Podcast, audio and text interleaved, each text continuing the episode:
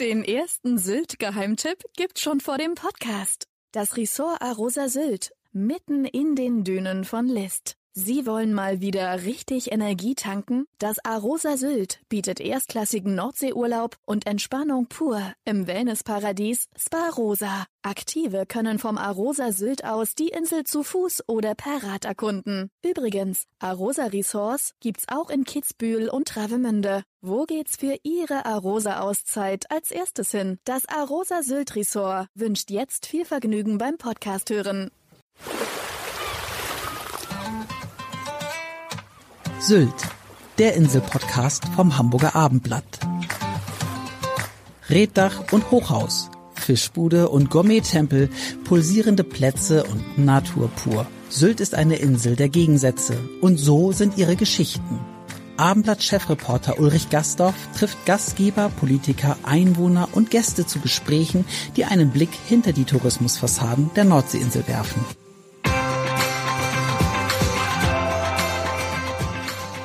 Den ersten Sylt-Geheimtipp gibt's schon vor dem Podcast. Das Ressort Arosa Sylt, mitten in den Dünen von List. Sie wollen mal wieder richtig Energie tanken? Das Arosa Sylt bietet erstklassigen Nordseeurlaub und Entspannung pur im Wellnessparadies Spa Rosa. Aktive können vom Arosa Sylt aus die Insel zu Fuß oder per Rad erkunden. Übrigens, Arosa Resorts gibt's auch in Kitzbühel und Travemünde. Wo geht's für Ihre Arosa-Auszeit als erstes hin? Das Arosa Sylt Resort wünscht jetzt viel Vergnügen beim Podcast hören.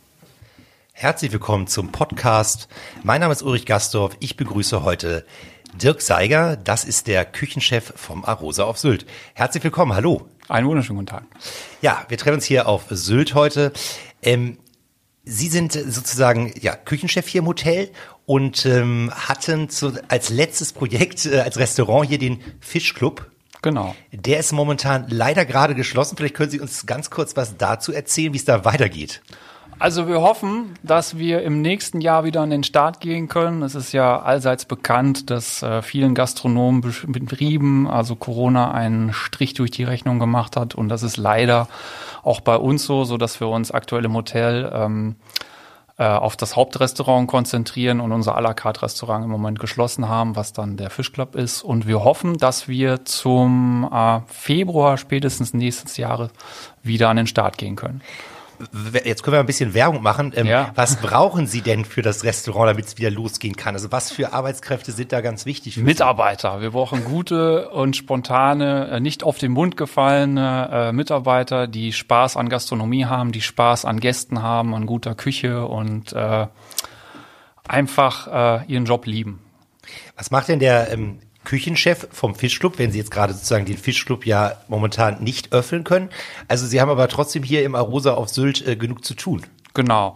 Also aktuell bin ich dann äh, mit in der Hauptküche ähm, am Start und unterstütze den Herrn Grün, das ist unser Küchendirektor äh, aus der Hauptküche. Und wir teilen uns jetzt gemeinsam ähm, den, äh, das Dünenrestaurant, also den Hauptküchenbereich für unsere Halbpensionsgäste.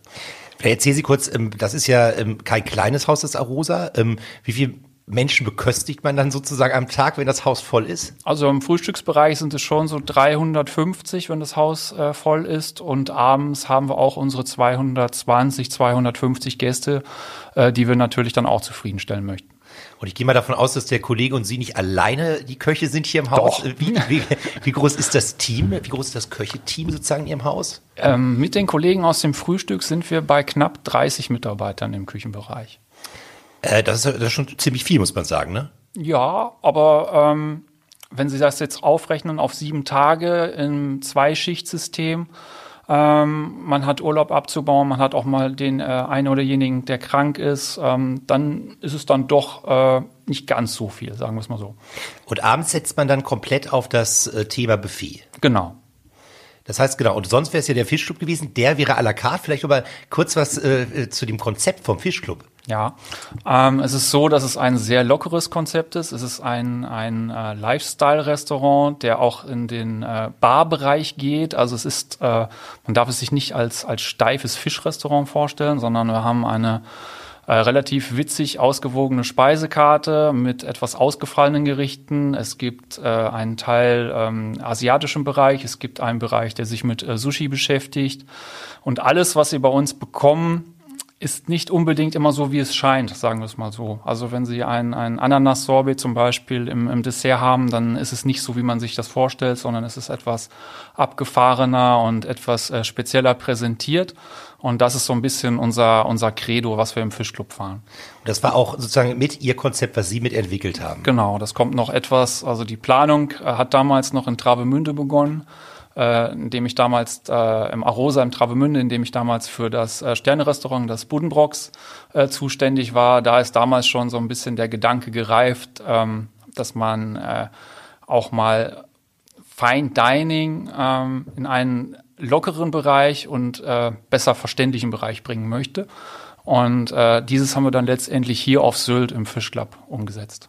Das Buddenbrocks da im Arosa auf, ähm, in Travemünde, ja. das war ja eher etwas ähm, auch sehr gediegen, kann man sagen, auch aufgrund der Räumlichkeiten schon. Genau, durch die hohen Stuckdecken und äh, auch das Thomas-Mann-Zimmer im alten Kurhaus. Das ist natürlich äh, genau das Gegenteil von der, von der Location her, äh, was wir jetzt hier im, auf Sylt im, im Fischclub haben. Aber vielleicht gehen wir noch mal kurz zurück. Boombox hatte ja einen Michelin-Stern, den mhm. Sie auch sozusagen erkocht haben. Genau. Und ähm, Sie haben ja auch über Jahre eigentlich, und wenn man sich, nein, man kann sagen, seit der Ausbildung, wenn man das sich anschaut, haben Sie eigentlich immer in der Sterneküche gearbeitet. Genau. Vielleicht können Sie kurz erzählen, Sie kommen aus ähm, Wadersloh, das ist im Münsterland. Genau. Wie kam es dazu, dass Sie sich für den äh, Kochberuf entschieden haben? Ähm, das war einfach auch zum Teil familiär bedingt. Also ich bin ja auch in einer Gastronomiefamilie aufgewachsen. Ähm, sprich, man konnte als Siebenjähriger eigentlich schon Frikadellen machen, man konnte ein Spiegelei braten äh, und Nudelsalat anrühren. Also diese ganzen Geschichten, die wahrscheinlich jedes Gastronomiekind irgendwie so ein bisschen äh, geprägt haben. Und ähm, dann kam damals auch das Thema mit dem Schulpraktikum, was man einfach in der Schule ja dann hat.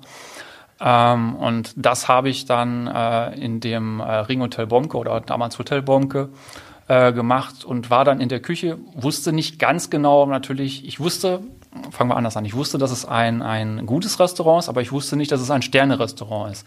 Ich habe einfach nur gesehen, dass halt äh, dort frisch gekocht wird. Also habe da zum Beispiel das erste Mal in meinem Leben einen Hummer gesehen, ähm, den man ja einfach so, wenn man äh, äh ja 16, 17 ist oder so, hat man ja keinen Berührungspunkt mit, sagen wir es mal so.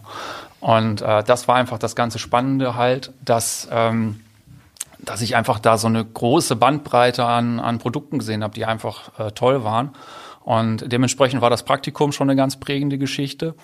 Und äh, nachher ist das in eine Ausbildung dann übergegangen. Was hatte, wenn ich nachfragen darf, was hatte die Familie für eine Gastronomie? Weil Sie sagen, Sie hatten auch in der Familie schon Gastronomie. Ja, das war ein kleiner, äh, ein kleiner, ganz normaler Gasthof, wo wir auch dann Essen angeboten haben. Es ist aber, wie gesagt, im Bereich Schnitzel gewesen, äh, mal eine Roulade, ein Gulasch, äh, auch mal so Tagesgerichte und äh, natürlich eine ganz normale Gastwirtschaft mit dabei. Pilz und Korn. Also, ja, genau. Und sie hat dann aber sozusagen der, ähm, diese Sternegastronomie gleich auch fasziniert. Sie sagen das gerade, dann sieht man erstmal so ein Hummer und sowas in der Art. Also ist Ihnen das gleich angetan, dieses, äh, diese Produkt, diese Feinprodukte? Ja, ich fand es halt einfach spannend und interessant. Also es ist ähm, einfach was gewesen, was ich vorher noch nicht kannte. Und gleichzeitig konnte ich natürlich auch ein bisschen, ja, so wenn man schon mal ein Rinderfilet vorher in der Hand hatte und äh, ich konnte irgendwie, hab schnell den Einstieg geschafft. Ja, also wenn Sie, ähm, wenn Sie schon mal zu Hause ein bisschen gekocht haben oder so, es ist mir relativ leicht gefallen, mich dort zurechtzufinden, was das anging. Und äh, daher bin ich eigentlich so in diesen Bereich reingeglitten. Und äh, das war dann der Start. Und äh, gab es denn äh, den, nicht vielleicht die Idee, den Familienbetrieb zu übernehmen? Nee. Und daraus ein eigenes Sternrestaurant zu kreieren? Oder? Nee, das, das, okay. kam, das kam nie der Fall. Das äh, muss man sagen. Also mit der Selbstständigkeit, ich habe das immer mal so hin und her überlegt, aber irgendwie, nee, ich hab's, hab dann doch nie den letzten Kick oder so, konnte ich mir dann doch nicht greifen und bin immer im Angestelltenverhältnis geblieben.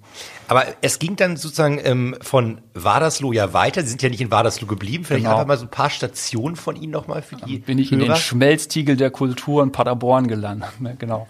Ähm, das war einfach das Restaurant Balthasar oder beziehungsweise ist das Restaurant Balthasar, das gibt's ja noch. Liebe Grüße an den Elmar. Ähm, das äh, ist dann quasi noch das Feintuning gewesen halt. Also der Herr Simon hat ja auch einen Michelin-Stern seit Jahren. Wir haben dort noch etwas etwas äh, filigraner gekocht, was das, was das Kochen angeht. Man hat noch mal jede Menge dazugelernt.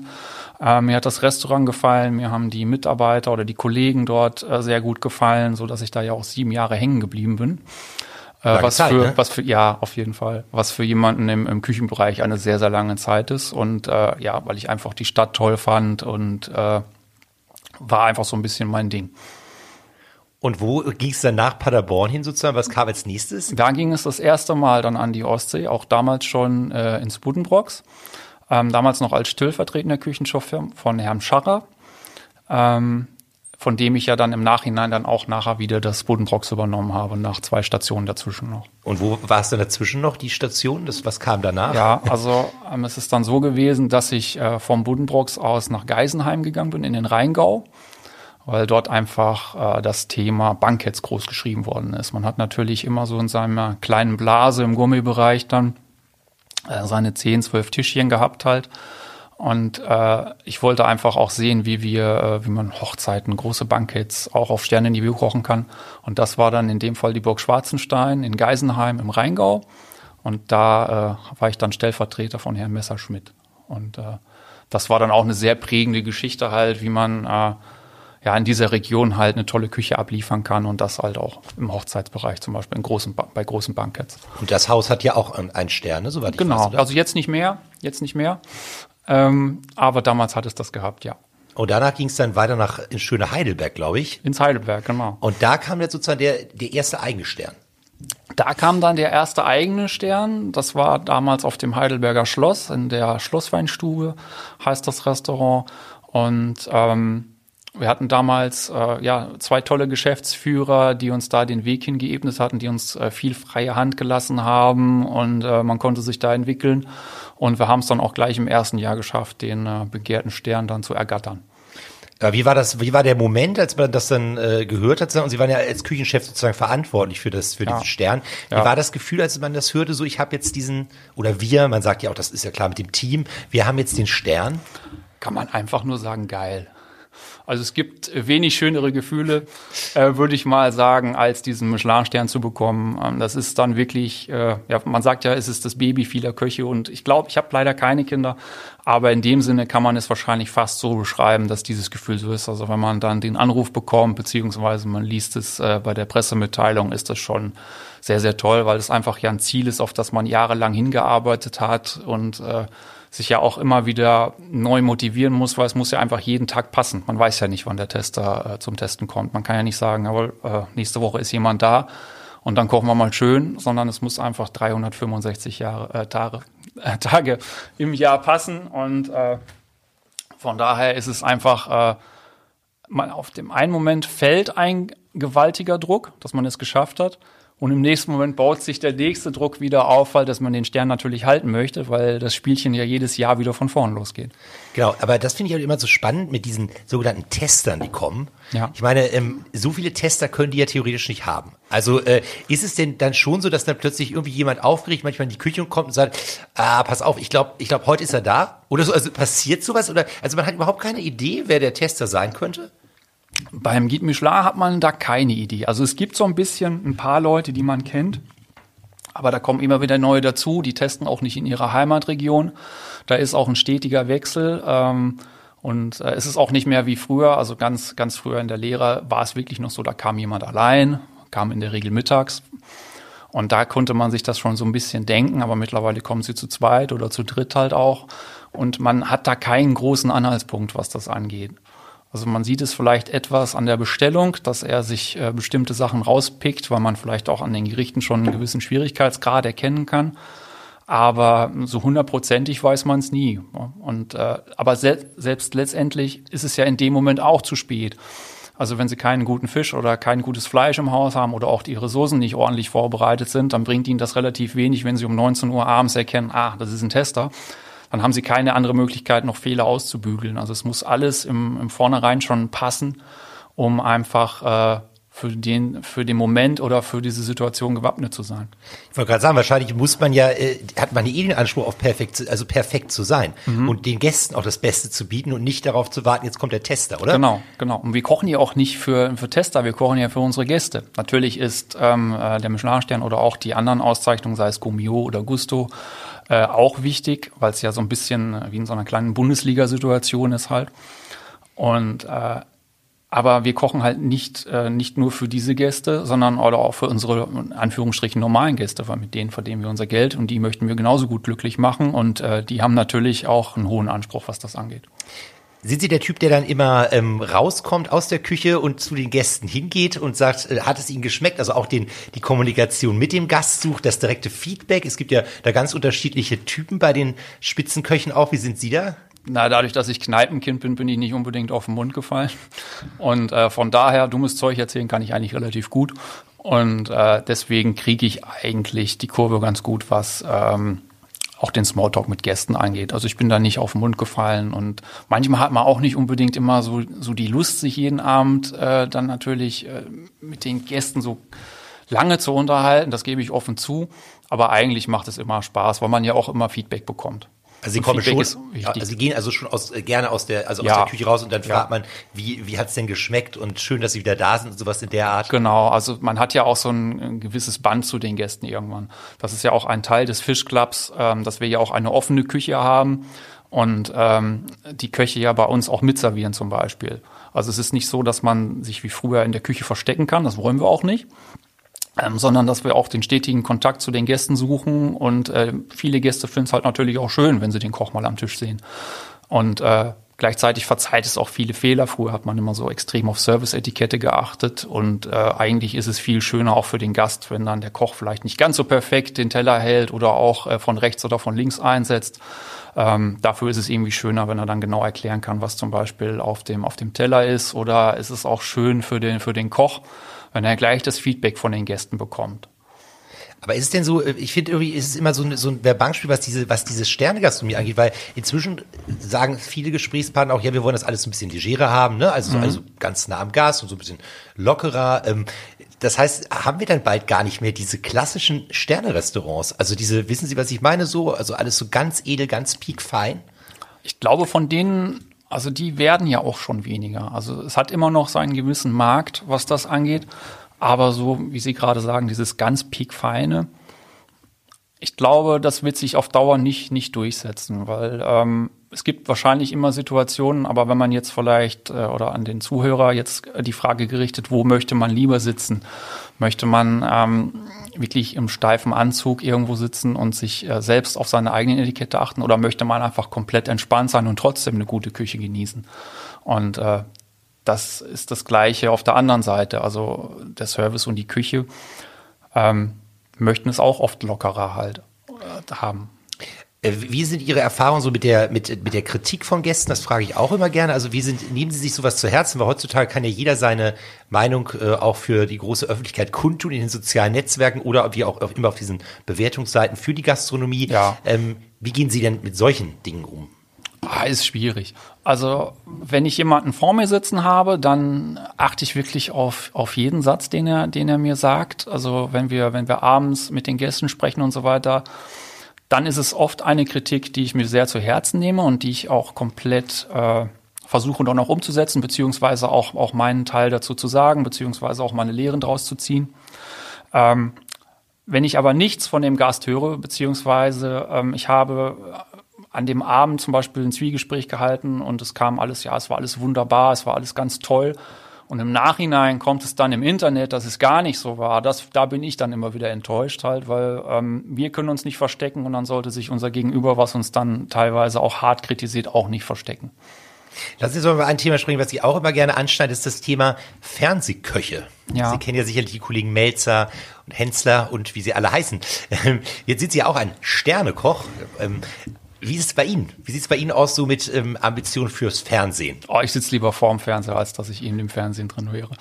Ähm, ich glaube, nee, da bin ich, da wäre ich wieder nicht der Typ für. Also ich kann, ich bin nicht so eine, so eine Rampensau wie das Herr Melzer oder ähm, der Herr Hensler können. Das, das wäre nicht mein Bereich, nein. Aber Schaut man sich denn sowas äh, selber an? Also weil Sie dann sitzen auch gerne dann vor dem Fernseher. Also schauen Sie selber, würden Sie sagen, schauen Sie selber diese ganzen Kochshows, die da im Fernsehen laufen? Das sind ja viele, wenn Sie Zeit haben. Ja, eher, also eher seltener. Also es gibt eigentlich nur das Format Kitchen Impossible, was mich ein bisschen interessiert, was das angeht. Ähm, aber diese anderen Geschichten, nee, die interessieren mich nicht so, muss ich sagen. Da, also fachlich oder in dem Bereich kann man da jetzt als, als Koch wenig draus ziehen, würde ich sagen. Äh, außer das Kitchen Impossible, was einfach auch einen großen Unterhaltungswert hat. Ne? Also wenn sich dann äh, Tim Melzer und Tim Rauer betteln, das ist einfach witzig. Also da würden Sie auch gerne mal mitmachen bei dem, bei dem Format? Nee, ich finde es einfach nur gut, äh, dazu zu schauen. Also das ist das, wenn Sie jetzt sagen, welche Kochshow äh, schaue ich privat, dann ist das einfach der Bereich. Aber eigentlich ist es doch interessant, es werden also Millionen quasi, schauen sich diese ganzen Sendungen an. Mhm. Und trotzdem reden wir darüber, dass man immer Nachwuchssorgen hat in der Küche. Auch, ne? Das ja eigentlich, eigentlich müsste man doch denken, jetzt sitzen die Le jungen Leute alle vorm Fernseher und sagen, wow, jetzt ja, möchte ich auch Koch werden. Aber Fernsehkoch ist ja bis dato kein Ausbildungsberuf. und ähm, äh, auch in dem Bereich hinzukommen, also gerade was Herr Rauer auch geschafft hat, ähm, das ist nicht so einfach und äh, da stellen sich viele dann einfacher vor. Ähm, sei es mit den Arbeitszeiten, die auch natürlich in den vergangenen Jahren besser geworden sind. Das ist einfach nicht mehr vor 10, 5, wie das vor 10, 15 Jahren war. Das ist alles schon besser geworden, aber ähm, sie haben das Thema Wochenendarbeit, sie haben das Wochen, äh, sie haben das Thema, dass abends gearbeitet wird und ähm, das sehen viele am Anfang nicht und deswegen selektiert sich das so, ähm, so nach und nach. Also es gibt ja diese dreijährige Ausbildung. Man sieht einfach, ähm, wie das Feld immer dünner wird nach dem ersten Lehrjahr, nach dem zweiten Lehrjahr und was dann im dritten Lehrjahr noch übrig bleibt, die es dann komplett durchgezogen haben und die danach dann auch noch weitermachen. Das Feld ist halt einfach nicht so groß. Was ist denn das, was Sie immer wieder ähm, antreibt und fasziniert auch an diesem Beruf? Weil Sie machen das ja 97 angefangen, das heißt, es ist ja sozusagen, das nächstes Jahr ist es ja, ein, ist es 25 Jahre sozusagen, dass mhm. Sie diesen Beruf machen. Was fasziniert Sie immer wieder, das zu machen? Ja, ich kann nichts anders, nein. ähm, es ist so, ich mag das Spontane. Ich mag, dass kein Tag ist wie der andere. Ähm, sei es von den Gästen, sei es von den Produkten. Manchmal hat man ja auch das Problem, dass ein, ein Lieferant bestimmte Dinge nicht, äh, nicht liefern kann oder nicht zuliefern kann. Ich finde einfach, der, der Beruf ist unglaublich spannend. Also ich kann Ihnen wirklich nie sagen, wie mein Tag verläuft. Also ich habe natürlich ein gewisses Grundgerüst, wie es ist, aber jeder Tag ist einfach anders. Und mal ist er toll, mal ist er dann äh, mit Verlaub gesagt auch richtig scheiße. Aber es, äh, das genau das ist dieses, dieser Nervenkitzel halt. Und das mag ich einfach. Und das ist das Tolle an meinem Beruf. Und wahrscheinlich auch die Liebe zum Produkt, ne? Ja, Weil das genau. Ist ja das ist ja, was man da dann alles so. Äh, wie ist es bei Ihnen? Also okay, jetzt Fischclub ist klar, da liegt die äh, Priorität auf äh, Fisch. Ist sonst auch, äh, also oder was? Was sind denn so Ihre Lieblingsprodukte, so mit denen Sie arbeiten? Also was Sie so gerne verarbeiten?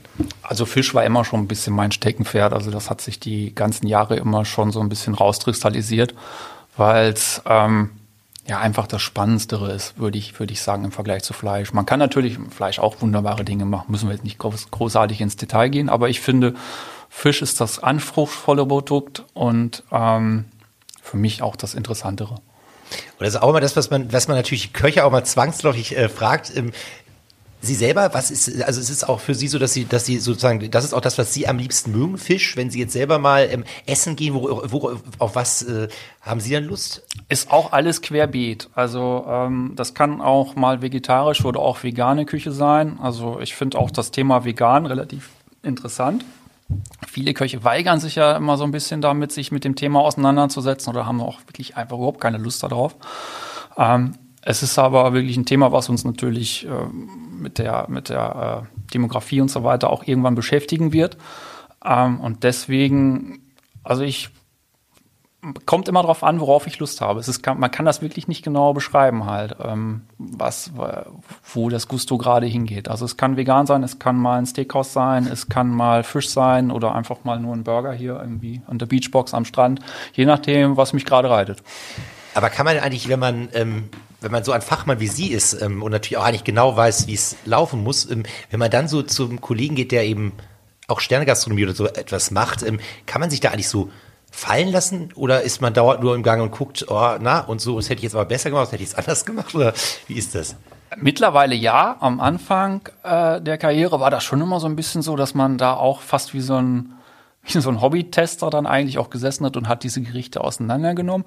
Mittlerweile geht es mir mehr um den schönen Abend halt. Also ich würde sagen, ich gucke mir noch zu 20 Prozent irgendwie die Gerichte an oder wie ausgefeilt sind oder wie hat er das gemacht, wie könnte er das gemeint haben. Das ist ein relativ geringer Prozentsatz, sondern mir gefällt einfach mehr der Abend, äh, das drumherum, äh, bin ich entspannt, äh, hat man eine tolle Begleitung zum Essen dabei. Das ist mir deutlich wichtiger als ähm, also als die Küche an sich oder, oder das Produkt oder der, der Teller, den ich dann vor mir habe. Wir kommen nochmal zurück nach Sylt. Sie sind im äh, vergangenen Jahr sind Sie ja sozusagen nach Sylt gekommen. Mhm. Ähm, sozusagen, ja, erst, wie gesagt, Arosa in Travemünde, jetzt Arosa Sylt. Ähm, hatten Sie vorher ähm, Bezug zu der Insel? Ja, das war einfach ähm, durch verschiedene Urlaube, die ich hier schon mal hatte. Ähm, man hat ja immer so Mitarbeitervergünstigungen und äh, dass man quasi zwischen den Hotels hin und her pendeln kann. Und dann ist es öfters mal so gewesen, dass ich äh, mir einfach mal eine kleine Auszeit hier auf Sylt genommen habe und äh, kannte dann das Hotel schon und finde natürlich auch die Insel toll. Und äh, deswegen, als wir dann das, Pro das Projekt des Fischclubs uns überlegt haben, musste ich nicht lange darüber nachdenken und äh, habe dann gesagt, jawohl, machen wir. Jetzt war ein bisschen zwischendurch mal wieder ein bisschen Lockdown gewesen. Ne? Es hat ja sozusagen angefangen, als sie kam, kann man ja. fast sagen. Ja. Ähm, jetzt, aber jetzt ist es ja Gott sei Dank wieder seit einigen, seit einigen Monaten sehr gut. Ähm, äh, wie, wie erleben Sie die Insel? Weil ich meine, Sie hatten zuletzt Wasser hatten Sie ja auch sozusagen, ne? An der, an, das war ja die Ostsee. Jetzt, wie ist so das Inselleben? Was unterscheidet das vom Festland? Ich würde fast sagen, dass es gediegener ist. Natürlich hat man auch, auch diese extrem volle Insel in den, in den Hochsaisonmonaten. Aber hier ist es alles etwas entschleunigt und äh, teilweise auch angenehmer, würde ich sagen. Wie nimmt man das Wetter jetzt ähm, so wahr? Jetzt sind wir hier wieder im tiefsten Dezember, sag ich mal, und es ist wieder so ziemlich äh, draußen so ein bisschen regnerisch, auch ein bisschen ab und zu ein bisschen Schnee. Wie ist das so? Das muss man natürlich mögen. Also das ist, das ist aber einfach dieses Sylter Schiedwetter. Also habe ich mich jetzt auch schon belehren lassen. Das ist, das ist einfach so. Und ähm, auch das ist okay. Also man, wenn man sich ordentlich eingepackt hat, dann ist der Strandspaziergang genauso schön, als wir, also natürlich nicht so schön, als wenn man im Sommer dann äh, mit der kurzen Hose unterwegs sein kann. Ähm, aber es hat jetzt auch genauso sein gewisses Flair. Man kann jetzt natürlich wieder die Ruhe genießen. Durch unsere Nähe zur List hier oder durch den Wohnort List ist natürlich der Ellbogen dann immer ganz, äh, ganz interessant, da einfach mal ganz entspannt lang zu schlendern und auch mal wirklich eine Dreiviertelstunde oder eine Stunde lang niemanden zu sehen. Das ist äh, gar nicht mal verkehrt zur Selbstreflexion. Und äh, was haben Sie genau selbst schon gesagt? Also, das heißt, ich habe schon gehört, Sie, Sie gehen gerne spazieren hier so auf Sylt. Äh, Gibt es sonst noch Hobbys? Äh, ja, das Thema Motorsport ist bei mir ähm, ein bisschen groß geschrieben, was natürlich hier auf der Insel nicht ganz so geht. Ähm, dann äh, auch der Skisport, den habe ich jetzt im Urlaub mal wieder ein bisschen äh, dem Hobby konnte ich jetzt mal ein bisschen frönen. Werde mich jetzt ja auch mit der mit dem äh, Sportangeboten auf der Insel mal auseinandersetzen. Ich habe das einfach immer noch nicht so richtig geschafft, muss man wirklich sagen. Also äh, langweilig wird's hier nicht. Man muss sich einfach nur mal, man muss den Hintern hochkriegen und sich äh, mit den Angeboten hier dann auch mal beschäftigen. Und das ist zum Beispiel einer der Vorsätze, die ich fürs nächste Jahr dann auch habe. Ähm, jetzt habe ja, sind wir jetzt sozusagen mit, äh, mit diesem Podcast äh, kurz vor Weihnachten mhm. und ähm, das haben wir vorhin schon mal drüber gesprochen. Ähm, ja, Weihnachten ähm, wird ja auch hier im Hotel viel los sein, ähm, volles Haus. Mhm, alle, werden, wir. alle werden wunderbar bekocht. Ja. Und ähm, jetzt die Frage, Weihnachten für Sie heißt arbeiten. In diesem Fall ja. Also, ähm, aber auch das Arbeiten, also ich ich kenne es fast nicht anders, äh, als dass ich jedes Jahr zu Weihnachten gearbeitet habe. Und äh, es ist trotzdem schön. Man hat trotzdem eine schöne Zeit. Auch wenn man vielleicht mit der Familie dann leider nur telefonisch in Kontakt ist. Aber man hat äh, tolle Kollegen, tolle Mitarbeiter, äh, mit denen man dann auch in Anführungsstrichen ein abgespecktes Weihnachtsfest verbringen kann.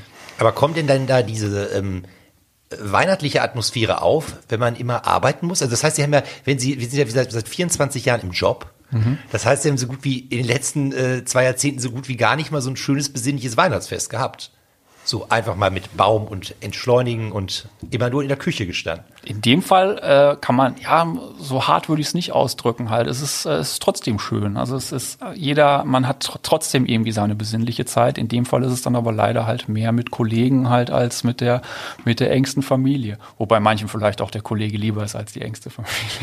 Was wird denn, was wird denn, äh, wir haben ja, ähm, was wird denn bei Ihnen, ähm, wenn Sie sozusagen dann gearbeitet haben. So, es wird ja, oder vielleicht auch mittags, was, ähm, was ist denn so Ihr ähm, bevorzugte Sache, die Sie gerne an Weihnachten essen? Da gibt's ja ganz unterschiedliche ähm, Traditionen, was jeder gerne auf dem Tisch hat. Ja, also es ist dann schon in, in, in diesem Bereich, also so diese, ja, diese ganz Ente Rotkohl äh, oder Rotkohlkloß, ähm, ist da schon nicht verkehrt, weil es einfach so ein bisschen diese Tradition ist und äh, wenn man die Möglichkeit hat, also wir machen es halt auch oft für unsere Mitarbeiter, dass wir natürlich bestimmte Tage dann in der in der Kantine äh, uns einfach auch auf solche Gerichte dann einlassen halt und ist natürlich deutlich mehr Aufwand, aber es soll halt auch für alle schön sein. Äh, mögen Sie auch selber? Also sind Sie Ja. auch ein Fan? Also, also Ja. ganz muss auch sein.